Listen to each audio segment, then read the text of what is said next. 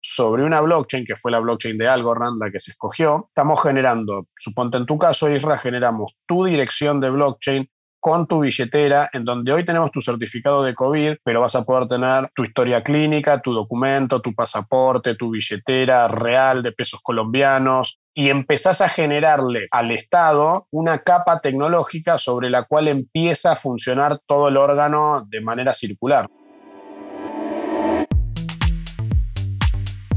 Hola, soy Melissa Gómez Hindú y estás escuchando Momentum, un podcast de G2. Si tienes una startup, eres un inversionista o quieres saber todo acerca del ecosistema emprendedor, acompáñame a escuchar las historias de éxito, fracasos y anécdotas de las mejores startups y fondos de México, América Latina y el mundo. Y el mundo. Momentum es un podcast para ti, que tienes la pasión, visión y capacidad para aprender y adaptarte en este mundo cambiante. Comencemos. Hola, soy Melissa. Hoy quiero presentarte a una de nuestras estrellas del portafolio de inversión. Leo El Duayen es pionero en cripto y co-founder de Coibanks, una compañía latinoamericana fundada en 2015 que tiene como objetivo ayudar a integrar soluciones del mundo blockchain con el sistema financiero. Esta industria está en un momento de cambio. Las instituciones se han sometido a un proceso de transformación digital, modificando el paradigma de cómo operan sus servicios y productos financieros. Coibanks se ha sumado como un ente de cambio del status quo de la banca tradicional. La tecnología blockchain, bien diseñada, tiene muchas ventajas. Elimina intermediarios, reduce los costos, aumenta la velocidad y ofrece una mayor transparencia y trazabilidad para muchos procesos financieros. ¿Quieres saber por qué Coibanks es un factor clave en el cambio del paradigma del sistema financiero? ¿Cuáles son las ventajas de conjugar la tecnología blockchain en esta industria? ¿Y cuáles son los aprendizajes que han tenido Leo y su equipo en el camino? Quédate y escucha Momentum, un podcast de G2. Leo, muchísimas gracias por estar aquí con nosotros. Bienvenido a este podcast de Momentum Capital. Eternamente agradecido de tenerte a ti como socio y sobre todo en esta etapa, tanto de tu vida como de tu negocio, en el cual has ido creciendo de una manera impresionante y nosotros estamos realmente muy felices de tenerte en el portafolio del FinTech Fund y también en el parte del fondo de Legacy. Y entonces, platícanos qué has hecho, platícanos qué es Coibanks, platícanos un poco de ti. Bueno, primero que nada, Isra, gracias, el placer es todo mío por estar acá y, y nada, mucho de lo que estamos atravesando ahorita, que por suerte es muy bueno, también es fruto del trabajo que hemos construido y lo que ustedes nos han guiado, especialmente a mí. Así que, both ways, va y viene el agradecimiento. Siendo, si querés ahora sí, ¿qué es Coibanks? La verdad que, que Coibanks, siéndote completamente transparente, que me encanta el planteo que nos hacen en el podcast y los otros que he tenido la chance de ver, Coibanks ha sido muchas cosas, pero siempre con un norte muy claro que es donde por suerte ahora está floreciendo y hemos logrado encarrilarlo, que es convertirse en esa infraestructura, en esos rieles de pagos de base blockchain para Latinoamérica. Ponle, para hacerte una analogía más aterrizada todavía, estamos construyendo esa autopista sobre la cual se transfieren los distintos activos financieros del sistema en la región. Llámese pagos, micropagos, remesas, productos de inversión, factoraje y todo montado sobre la tecnología blockchain, que es un poco la tesis sobre la cual hemos construido. Ok, el inicio, como mencionas, de la visión de Coibanks empezó así, o cómo fue realmente que se te ocurrió esta idea de desarrollar, digamos, esta carretera o esta autopista de pagos alternativos? Tenemos que remontarnos y te cuento un poquito cómo me meto en el mundo cripto, que de ahí nace la visión de Coibanks. Fue en el año 2013. Yo estaba en Mercado Libre, en ese momento estaba trabajando en Mercado Libre, y de casualidad, yo creo que si bien todos forjamos un poco nuestra propia suerte y soy fiel creyente de eso, la verdad es que hay veces que estás en el momento indicado, en el lugar indicado. Y digo esto porque de casualidad se me ocurrió hacer clic y abrir un reclamo en particular dentro de los miles que estábamos automatizando y revisando. Y era una señora, no me olvido más, noviembre del 2013, que compra Bitcoin por la plataforma y se estaba quejando porque le habían estafado. Había pagado por su Bitcoin y no le habían entregado el Bitcoin no tenía ni la más mínima idea de qué era el Bitcoin. Entré a leer, investigar, qué es esto. Para hacer un poquito más corta la historia, terminé buscando Bitcoin Argentina para ver algo aterrizado, algo en español. Y ahí me encontré con el sitio web de una asociación civil que se llama Bitcoin Argentina, en donde te decían que ellos se posicionaban como consultores, educadores, difusores del Bitcoin y, y estas tecnologías descentralizadas. Así que por curiosidad profesional, o sea, porque quería resolver ese reclamo, me acerqué a esta asociación civil, me acuerdo fue un sábado a la mañana la reunión, Y en esa reunión estaban algunos de los fundadores de Ripio, de Vitex, de RSK, de la BitConf, y me abrieron los ojos, no solo me explicaron lo que era Bitcoin, sino que hablaban de emprender, de startups, de todas cosas que yo no conocía y realmente me abrieron mucho la cabeza algo ahí me dijo, tengo que estar cerca de esta gente, cerca de esta movida, y me ofrecí como voluntario en esa asociación civil y estuve allí, bueno, todavía sigo de hecho, pero pasaron dos años hasta que la tecnología de las criptomonedas evolucionó a algo más que solo las criptomonedas, que eran eh, la blockchain. Es decir, que pudieras utilizar esa tecnología por la cual circula un Bitcoin para también mandar otros activos financieros. Y ahí fue que se me conectó un poco y dije, esta tecnología, esta blockchain, esta carretera, como llamábamos antes, poder usarla para procesos financieros de la diaria, realmente ese fue lo que me motivó. Y ahí fue que en el año 2015, dos años después, nace formalmente Coibanks. Pero al principio te decía que Coibanks fue muchas cosas porque soy un convencido que empezamos antes de tiempo. O sea, imagínate, Coibanks ya tiene seis años, en vida de startups eso es una eternidad. Y en ese momento no estaba tan claro para el resto del sistema financiero en la región que eso era una oportunidad. Entonces, las maneras en las cuales nos fuimos de alguna manera entrometiendo en los recovecos de los bancos o los procesadores o las tarjetas de crédito para que realmente nos adoptaran, el pitch fue cambiando muchísimo, soy totalmente franco. Así que no, no siempre, o sea, siempre tuvimos el mismo norte, y creo que la visión siempre fue la misma, pero cambió mucho la táctica según el momento que utilizábamos para intentar llegar al lugar donde creo hoy estamos, que siempre estuvimos convencidos, pero hubo resistencias y muchas. Ok, ¿y por qué realizar esta parte que es la plataforma como se tiene hoy concebido Coibanks y no como lo que iniciaron muchísimos otros emprendedores, que es un tema de exchange, por así decirlo, de hacer trading de las criptomonedas que existen en el mundo? O sea, ¿Por qué enfocarte más a tema de los activos financieros digitales de la manera diaria y que eso lo puedas democratizar hacia todo lo que es la región? Creo que un poco tiene que ver por la formación, tanto mía como de mi socio Eddie, de dónde veníamos. En mi caso yo venía de la Corpo y si bien en su momento entendí Bitcoin y, y obviamente había un montón de potencial, si no, no estaría en donde estoy, pero algo adentro mío veía de más facilidad de adopción los activos tradicionales, vamos a llamarlos, ¿no?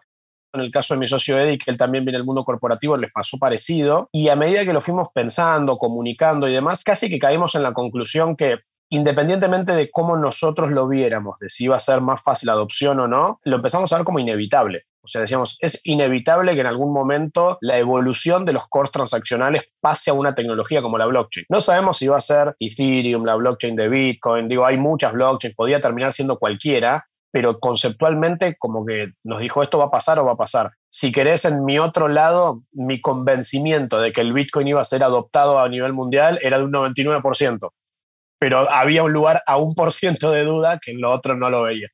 Oye, y digamos, ¿desde qué punto tuviste que Coinbanks iba a ser como el que puede facilitar el uso? Porque lo que he visto a través de estos también que llevas ya casi seis años operando, y en los últimos dos años que tenemos ya de relación como inversionistas, ¿cómo has visto la dificultad de la adopción dentro de las grandes corpos o de los países, etcétera, del, tema este de la blockchain y, y, la cantidad de usabilidad que se puede tener? Porque todo el mundo piensa que es una moneda tradicional, ¿no? Y eso es el principal problema para la adopción. Entonces, desde tu punto de vista como fundador y como operador y como creador de este concepto, ¿Qué dirías que ha sido lo más difícil y en dónde se posiciona Coinbanks como el ente que va a facilitar que toda la región pueda utilizar esto no solo como una moneda en la cual se compra y tiene una volatilidad del 10% diario? ese es mi punto. Sí, sí, sí, te entiendo.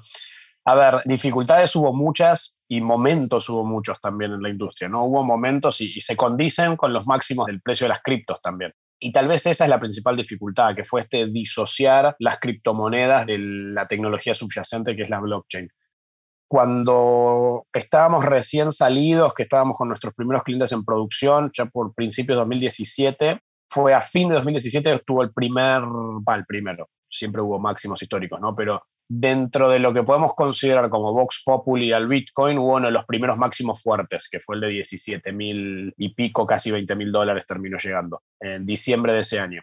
Y ahí, por ejemplo, había una tendencia muy fuerte a blockchain sí, Bitcoin no. Después era blockchain sí, pero blockchain privada. Después era blockchain no, Bitcoin sí. Es como que el mood en la industria fue cambiando y era muy difícil, digamos, a nuestros compradores, que son instituciones reguladas, gobiernos, bancos, procesadores, tarjetas, abstraerlos de eso. Era como que todo el tiempo teníamos que hacer una venta, no solo de la virtud o del beneficio que le íbamos a traer a su compañía. Ponte tú como comprador, te vamos a decir, bueno, vas a traer transacciones más baratas, vas a traer transacciones programables, te vamos a ahorrar plazos de acreditación. No solo había que vender eso, sino que también había que vender casi que la industria.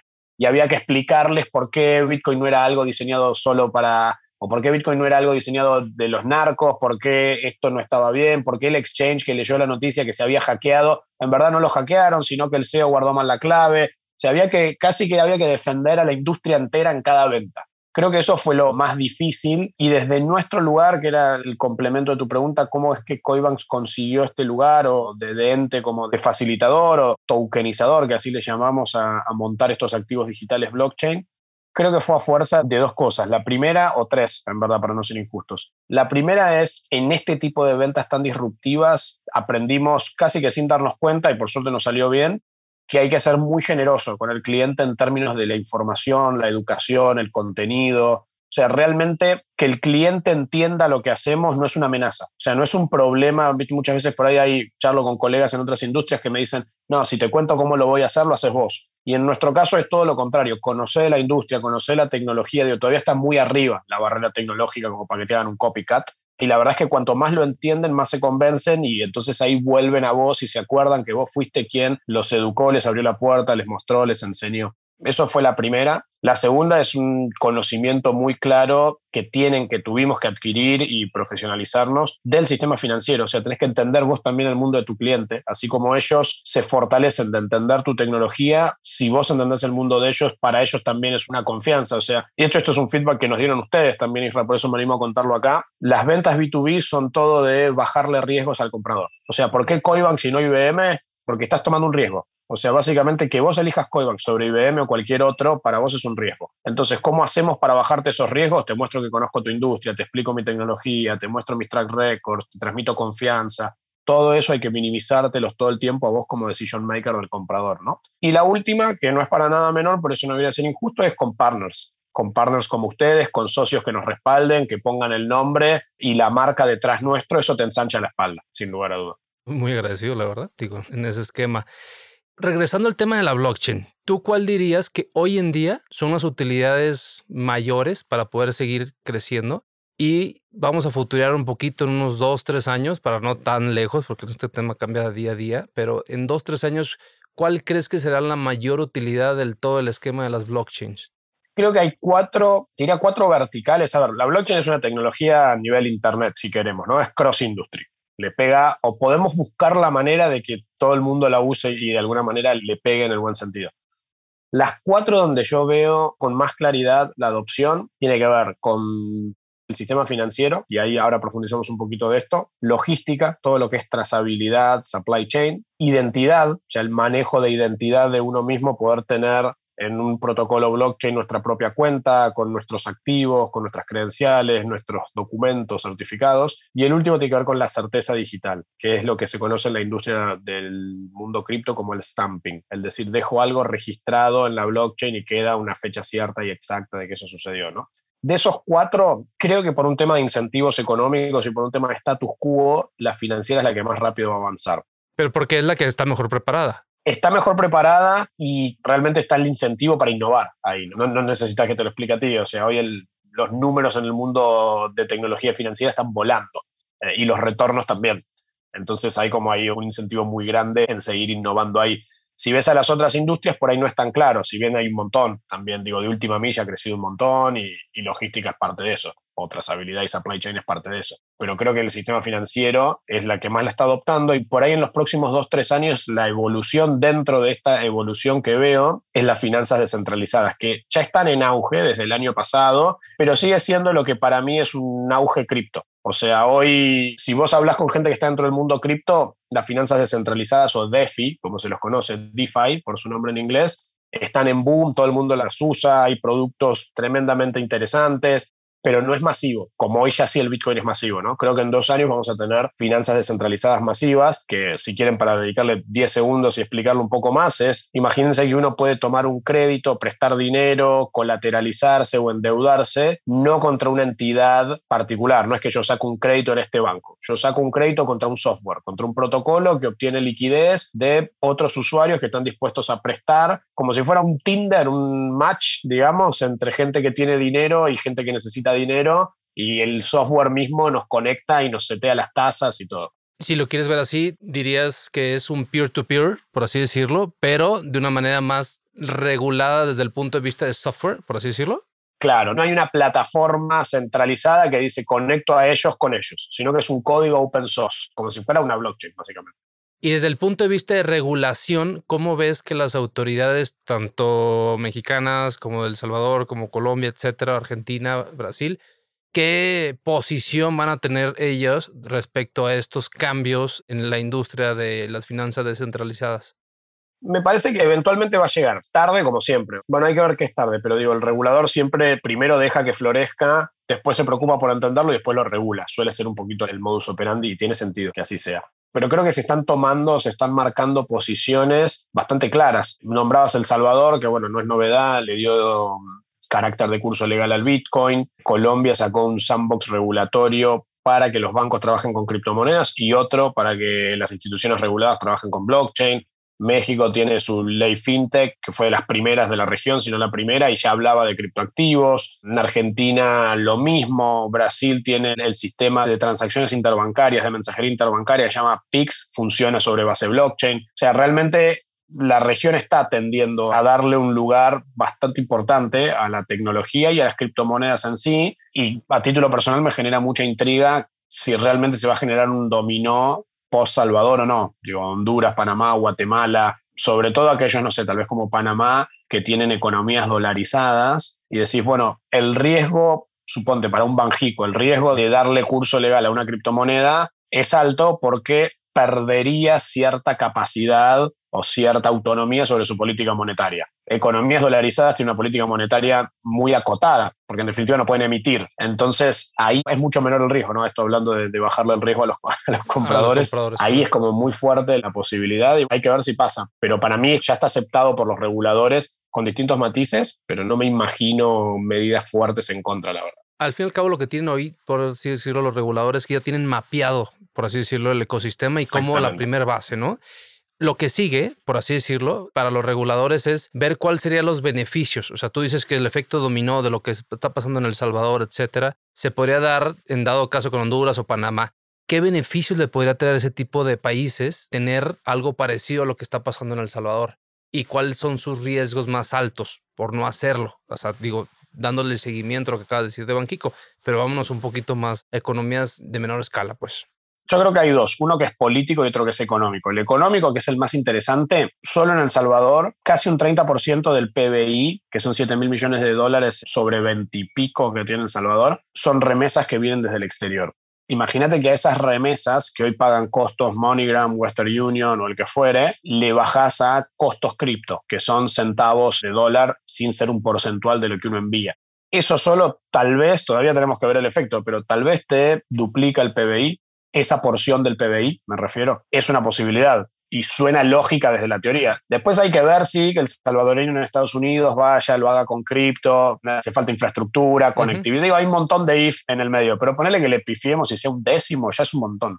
Después, otra de las cosas que sucedieron en El Salvador y que al presidente las, tuitea todas, por eso son fáciles de ver también. Hoy Chivo tiene más de 2 millones de usuarios. Tiene más usuarios que el banco más grande de El Salvador una billetera virtual. Digo, tal vez no es novedad pensar que una billetera virtual tiene más usuarios que un banco.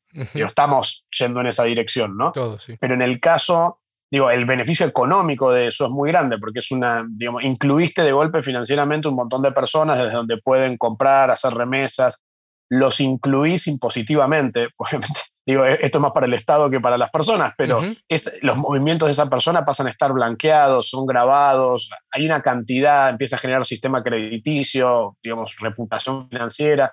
Todos esos beneficios en la teoría son súper claros, hay que ver cómo terminan evolucionando. Yo soy bastante optimista. Y después está el beneficio económico, que es para estos gobernantes, y Bukele lo ha explotado al máximo, de hecho tiene una imagen de aceptación pública de imagen de un 90%, vos podés ser como gobernante, como regulador, puede ser la cara de esa inclusión de alguna manera, ¿no? O sea, puede ser la cara de yo fui quien generó esto en mi país, que con las herramientas que tenían disponibles hasta hoy no lo podías hacer. Y con esto aparentemente sí, estoy convencido de que sí, pero le doy el beneficio de la duda a ver cómo sale. No, pues claro, como que lo que estás hablando es que en El Salvador lo que se está realizando es que se está implementando realmente una inclusión financiera, si te estás dando cuenta. Lo cual las criptos jamás pensarías que es eso. O sea, bueno, desde el punto de vista, tú ves como, ah, mira, pues compro Bitcoin, compro Ethereum, compro lo que sea. Y, lo que ustedes están haciendo hoy en día es teniendo una real inclusión financiera a toda la población desde el punto de vista de remesas y todo lo que hace es una trazabilidad de todas sus transacciones financieras en el día a día lo cual va a permitir que el mercado se expanda y el PIB, por así decirlo, tarde o temprano va a tener su tasa de retorno, si lo quieres ver de esta manera. ¿Estamos de acuerdo? Así lo vemos, tal cual. No es menor, todos los, políticos buscan de alguna manera la inclusión financiera, en mayor o menor medida, depende de la agenda de cada país, pero si le sale bien esta jugada al Salvador y el resto la empiezan a adoptar, o sea, yo no creo que, no, no tengo dudas que va a haber gobernantes que van a querer decir, bueno, quiero ser el responsable de esto en mi país quiero ser el que generó esto en el país. Y la verdad que el modelo va a estar aunque más no sea una versión del modelo, va a estar probada e implementada, con lo cual no, no, es que hay que crearlo de cero tampoco. Totalmente. De hecho, eso viene a mi siguiente pregunta. A la hora de seguir creando la expansión del concepto de la blockchain para los países, Coinbanks, ¿cómo se va a adaptar hacia eso para poder permearlo hacia Honduras, Panamá, como dices, todo esto? ¿Cuáles son sus planes para poder expandirse en todo este tipo de mercados? Digo, dado el preámbulo que ya tenemos de El Salvador, ¿verdad? Bueno, la principal característica o adaptación que hemos hecho es nosotros teníamos un enfoque muy monetario hacia la blockchain y que todavía predominantemente mantenemos, pero aprendimos, como fue el caso con Colombia, de que activos no monetarios, que también son susceptibles de valor, hasta por ahí son más sencillos de implementar. En el caso de Colombia, junto con la gente de AUNA, implementamos el pasaporte digital de COVID, que así lo llaman. Básicamente es tu certificado de vacunación sobre la blockchain. Pero lo que está detrás de esa que es la cara visible para la persona, básicamente es sobre una blockchain, que fue la blockchain de Algorand, la que se escogió, estamos generando, suponte en tu caso, Isra, generamos tu dirección de blockchain con tu billetera, en donde hoy tenemos tu certificado de COVID, pero vas a poder tener tu historia clínica, tu documento, tu pasaporte, tu billetera real de pesos colombianos, y empezás a generarle al Estado una capa tecnológica sobre la cual empieza a funcionar todo el órgano de manera circular, ¿no? En donde decís, bueno, esto es un facilitador, esta tecnología, para los distintos entes del Estado. Nos apalancamos sobre esta para darle el beneficio al ciudadano final, pero principalmente a ellos mismos, que es muestro transparencia, interconecto todas las partes del Estado. Hay un dicho que es muy gracioso, que es el Estado muchas veces te cobra por pedirte cosas o preguntarte cosas que ellos mismos emiten. Ejemplo, tu partida de nacimiento para hacer un trámite. No, no, me tenés que traer una fotocopia, pero la tenés vos, me la diste vos. Ah, ok, pero si querés que te la saque acá, te cobro la foto. Una pavada total, ¿no? Pero eso que es tan chico, elevarlo a una capa tecnológica donde no dependa ni de una compañía en particular, ni de un partido político, donde sea transparente para todos los que participan, estamos viendo como ese cambio de enfoque, donde no solo es monetario, es mucho más significativo para los estados. Entonces eso es un poco, volviendo a tu pregunta de cuál es por ahí la estrategia que estamos buscando ahora, es no solo centrarlo en lo monetario, sino entender que es casi un enfoque 360. O sea, el aparato del Estado o del sistema, porque hay partes del sistema que son del Estado y partes que no, gira en torno a, a esta tecnología.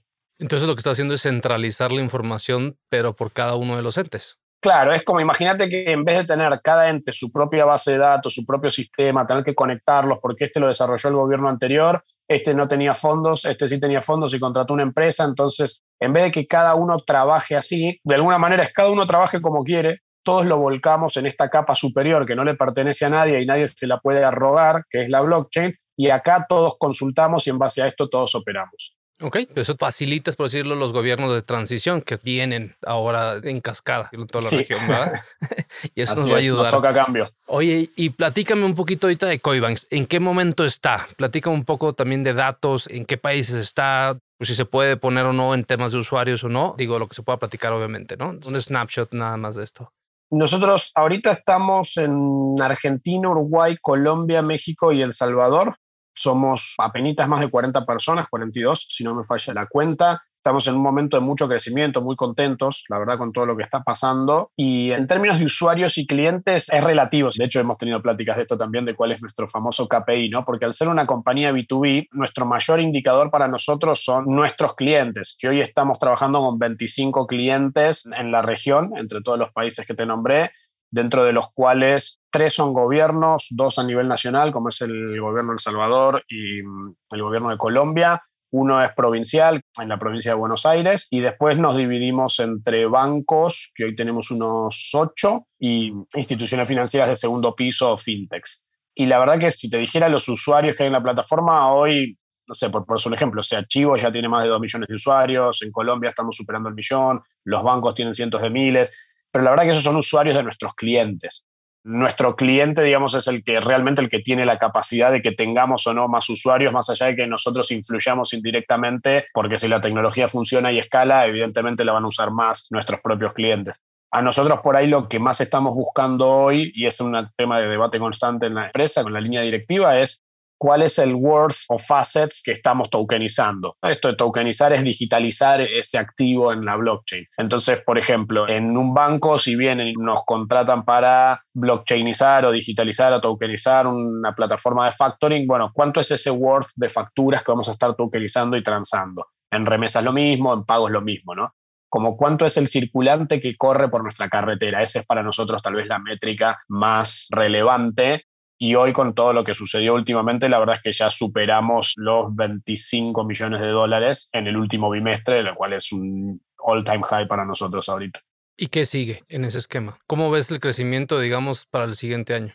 Lo que más nos encantaría, o una de las cosas en las que estamos trabajando y esperamos poder anunciar pronto, no solo es terminar de concretar esa interconexión, porque la TAM es más, o sea, te nombré cinco países, pero la verdad es que la TAM es más. Falta Chile, falta Perú, falta Ecuador, Centroamérica, un poco con este efecto dominó que hablábamos, seguramente ocupa un lugar predominante pero nos encantaría abrir nuestra plataforma, es algo que el equipo técnico está trabajando muy fuertemente, de manera de que la implementación y la digitalización de cualquier activo financiero no necesariamente, si bien pase por nuestra tecnología, no pase por nuestro equipo de implementación. O sea, que cualquier developer, que cualquier equipo de IT, que cualquier software factory del mundo diga, quiero crear tal activo sobre la blockchain, Coinbank ya tiene el track record, tienen los productos desarrollados, no hace falta que los cree de cero, uso su suite de Open APIs y lo creo yo ese es el próximo big milestone que tenemos, más allá de la expansión propia comercial.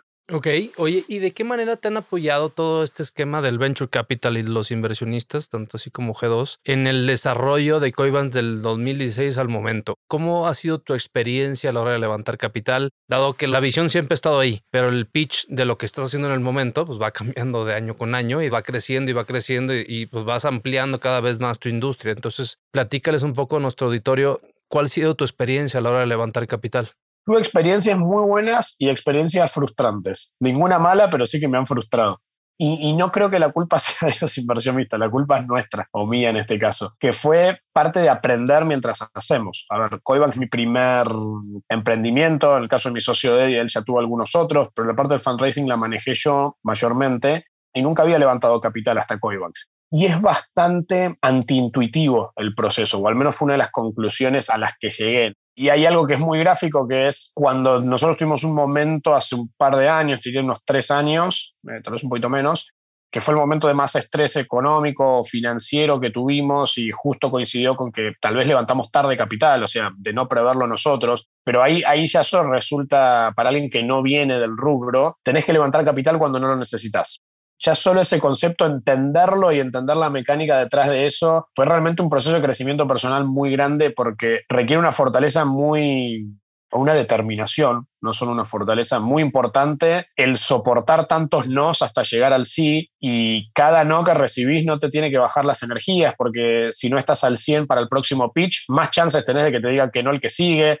y fue un proceso, la verdad, que me encantó. Hoy te lo puedo decir que me encantó. En el momento, tío, me, me frustró, pero realmente te pone a prueba. Creo que es un tremendo aprendizaje. Y tuvimos también la suerte de que contamos con socios que tuvieron la capacidad de ver más allá. Hoy yo te diría que no es que haya un playbook de cómo levantar dinero y nadie se la sabe todas y cada VC tiene su propia particularidad pero hay un montón de checks que a la hora de levantar capital hoy ya los tengo presentes, que en su momento no los tenía, y que podríamos considerarlos como básicos o que tienen que estar cuando uno está levantando capital. Y tuvimos inversores que a pesar de que nosotros no teníamos eso en ese momento, supieron ver o apostaron o tuvieron la confianza de decir, esta gente lo va a conseguir, porque está en la industria adecuada, porque tiene la determinación, porque tiene la pasión para hacerlo, porque tiene la capacidad. Entonces realmente fue una inversión de muchos que fue, te estoy invirtiendo por lo que creo que vas a llegar a ser y no por lo que estoy seguro que vas a hacer, ¿no? Porque realmente había, teníamos que cruzar todavía ese último paso y eso me ha generado vínculos de muchísima confianza, de hecho, amistades con varios de nuestros inversionistas porque nos formaron de alguna manera. O sea, no solo fue y, también eso es otra de las cosas, ¿no? A mí me da muchísima bronca porque un two times founder levantaba tanto más rápido y decía, si hasta estadísticamente es menos probable que la pegue dos veces. Y después lo entendí también, digo, no, pero esta persona ya pasó por todo esto, no hay que formarla, ya sabe, tal vez no lo pegue, pero ya sabe por todo lo que hay que pasar, ya lo pasó, y esos aprendizajes no fueron menores, y ya te digo, tuvimos socios que a nosotros nos formaron, y, y lo digo sin pena, gente que dijo, mira, te invierto, pero te voy a formar para que puedas llegar donde tenés que llegar. Y desde el punto de vista actual, ahora que ya tienes cinco o seis países trabajando con ustedes, toda una economía del El Salvador trabajando, toda la parte de salud de Colombia y de como los perfiles, ¿qué esperas ahora del mundo del venture capital hacia Coibanks? Qué buena pregunta. La verdad que se nos tenemos muchas ofertas hoy arriba de la mesa, algunas muy interesantes, obviamente las estamos considerando y tal vez por eso nos estamos tomando nuestro tiempo para dar el próximo paso en términos de levantar capital. Lo que más buscamos es gente que comulgue con la visión. Sabemos que en este momento la industria cripto está hot y humildemente creemos haber logrado un lugar en esa industria en la región y eso nos posiciona bien, somos conscientes de eso preferimos realmente a los socios que están on board con la visión y que lo sienten como nosotros y no que somos una grilla en un Excel, ¿no? Que sí, claro, esta industria, este estado de madurez, este tamaño de ticket y a la estadística. Que no está mal, ¿eh? No los estoy juzgando, pero digo, cuando uno, si tenemos la suerte de poder elegir con quién queremos trabajar, como me pasa con ustedes, no sé, cuando tenga que llamarte a las 3 de la tarde y te interrumpa tu almuerzo familiar, me dé ganas de hablar contigo y no que sea un mandato. No es un número más, esa es la diferencia, bueno, con nosotros. En nuestro caso, Leo, pues. Y de esto que hablas, de los nuevos horizontes, y ya para poderle dar un cierre a esta plática, ¿qué horizontes y planes de expansión tienes en la región? ¿Qué es lo que sigue desde el punto de vista de negocio? Vamos a hablar un poquito de eso para Banks. Bien, a nivel producto, la verdad es que más allá de ampliar la oferta de qué distintos assets se tokenizan, que digamos es una oferta que podría ser o tender a infinita porque podría seguir con derivados y un montón de cosas, Hoy estamos más enfocados en profundizar las cuatro que tenemos mucho más enfocadas, que básicamente son pagos, facturas, commodities y mm, fiducias o elementos que, digamos, instrumentos que van a de una fiducia. Y lo que sí estamos agregando, que El Salvador fue, digamos, algo que siempre soñamos con hacer y El Salvador nos dio el empujón que faltaba, es la integración de cripto a la banca.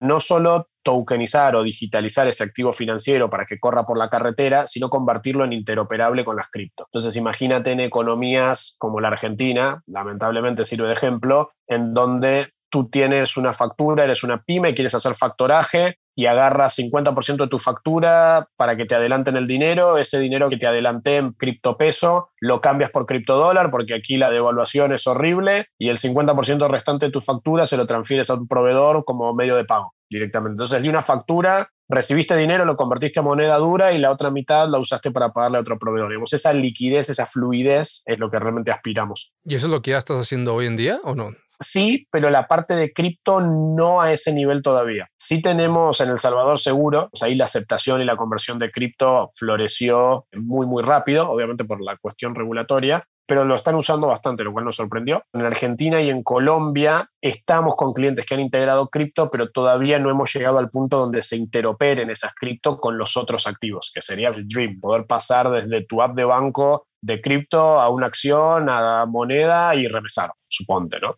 Sí, porque ahí es tu propio ecosistema. Eso es lo que estás tratando de buscar. Exactamente. Así que aún no estamos ahí, pero sí lo vemos. Si me preguntabas hace un año era una idea y hoy esa idea por lo menos ya tiene una pata. Ok, ¿y sigues pensando que Coibanks está adelantado a su época o no? No, ahorita no. De hecho, ya empezamos a ver competidores que han florecido o incluso algunas instituciones financieras que empiezan a intentar desarrollar cosas parecidas in-house con lo cual creo que hoy es el momento justo. O sea, hoy, hoy siento que el mercado está preparado, no nos pasa ya que nos sentamos con el CEO o un director de, un banco, o de una financiera o, o, de una tarjeta y nos pregunta qué blockchain, por qué blockchain. Eso es un tremendo termómetro. O sea, la pregunta ¿y por qué con blockchain? casi ni se escucha ya cuando antes era una pregunta que antes de darte la reunión te decían, ¿y por qué con blockchain? Eso, viste, esto que te platicaba de tener que defender la industria en cada venta, eso ha bajado mucho y me parece que eso habla del momento del mercado. Ya, oye, ¿qué hubieras cambiado de los últimos seis años? Tal vez es medio cliché lo que te voy a responder, pero me parece que nada. Y no porque no nos hayamos equivocado, ¿eh? porque nos equivocamos y muchísimo pero creo que esas equivocaciones nos han llevado a donde estamos y nos han mantenido con los pies en la tierra, humildes, puros, y la verdad es algo que estamos muy contentos de, que así se haya dado. Eso es todo, Leo. Pues muchísimas gracias por tener esta plática con nosotros y con el auditorio de G2 Momentum Capital. Nosotros estamos muy felices con la inversión que hicimos en Coivax, tanto en el fondo Legacy como en el fondo FinTech Fund. Y esperamos grandes, grandes cosas dado este potencial que seguimos viendo de la industria poco penetrada en la TAM de todo lo que son las criptos y las blockchains y cómo pueden ayudar a hacer la trazabilidad de la democratización del sistema tanto financiero como del sistema de informativo de todos los países dentro de la región. De verdad, Leo, estamos muy felices y eternamente agradecidos por este camino que estamos recorriendo juntos.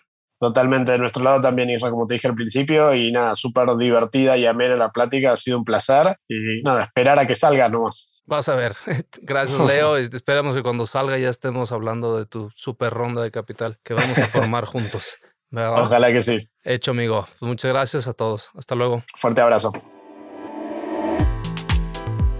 Innovación. Innovación. Visión. Visión. Fundraising. Fundraising. Rondas de inversión. Rondas de inversión. Venture Capital. Venture Capital. Expertise. Expertise. Estrategia comercial. Estrategia comercial. Momentum. Momentum. Yo soy Melissa Gómez Hindu y esto fue Momentum, Momentum, un podcast de G2. Acompáñanos en el próximo capítulo para escuchar más pláticas del portafolio e historias del mundo del startup. ¿Tienes preguntas? Estamos aquí para resolver todas tus dudas sobre el ecosistema emprendedor en México. Visítanos en g2momentum.capital y síguenos en Twitter, Facebook o LinkedIn como arroba G2 Consultores. G2 Consultores. Este podcast es grabado y producido en los estudios de Nodalab en la Ciudad de México. Para más información, visita nodalab.com.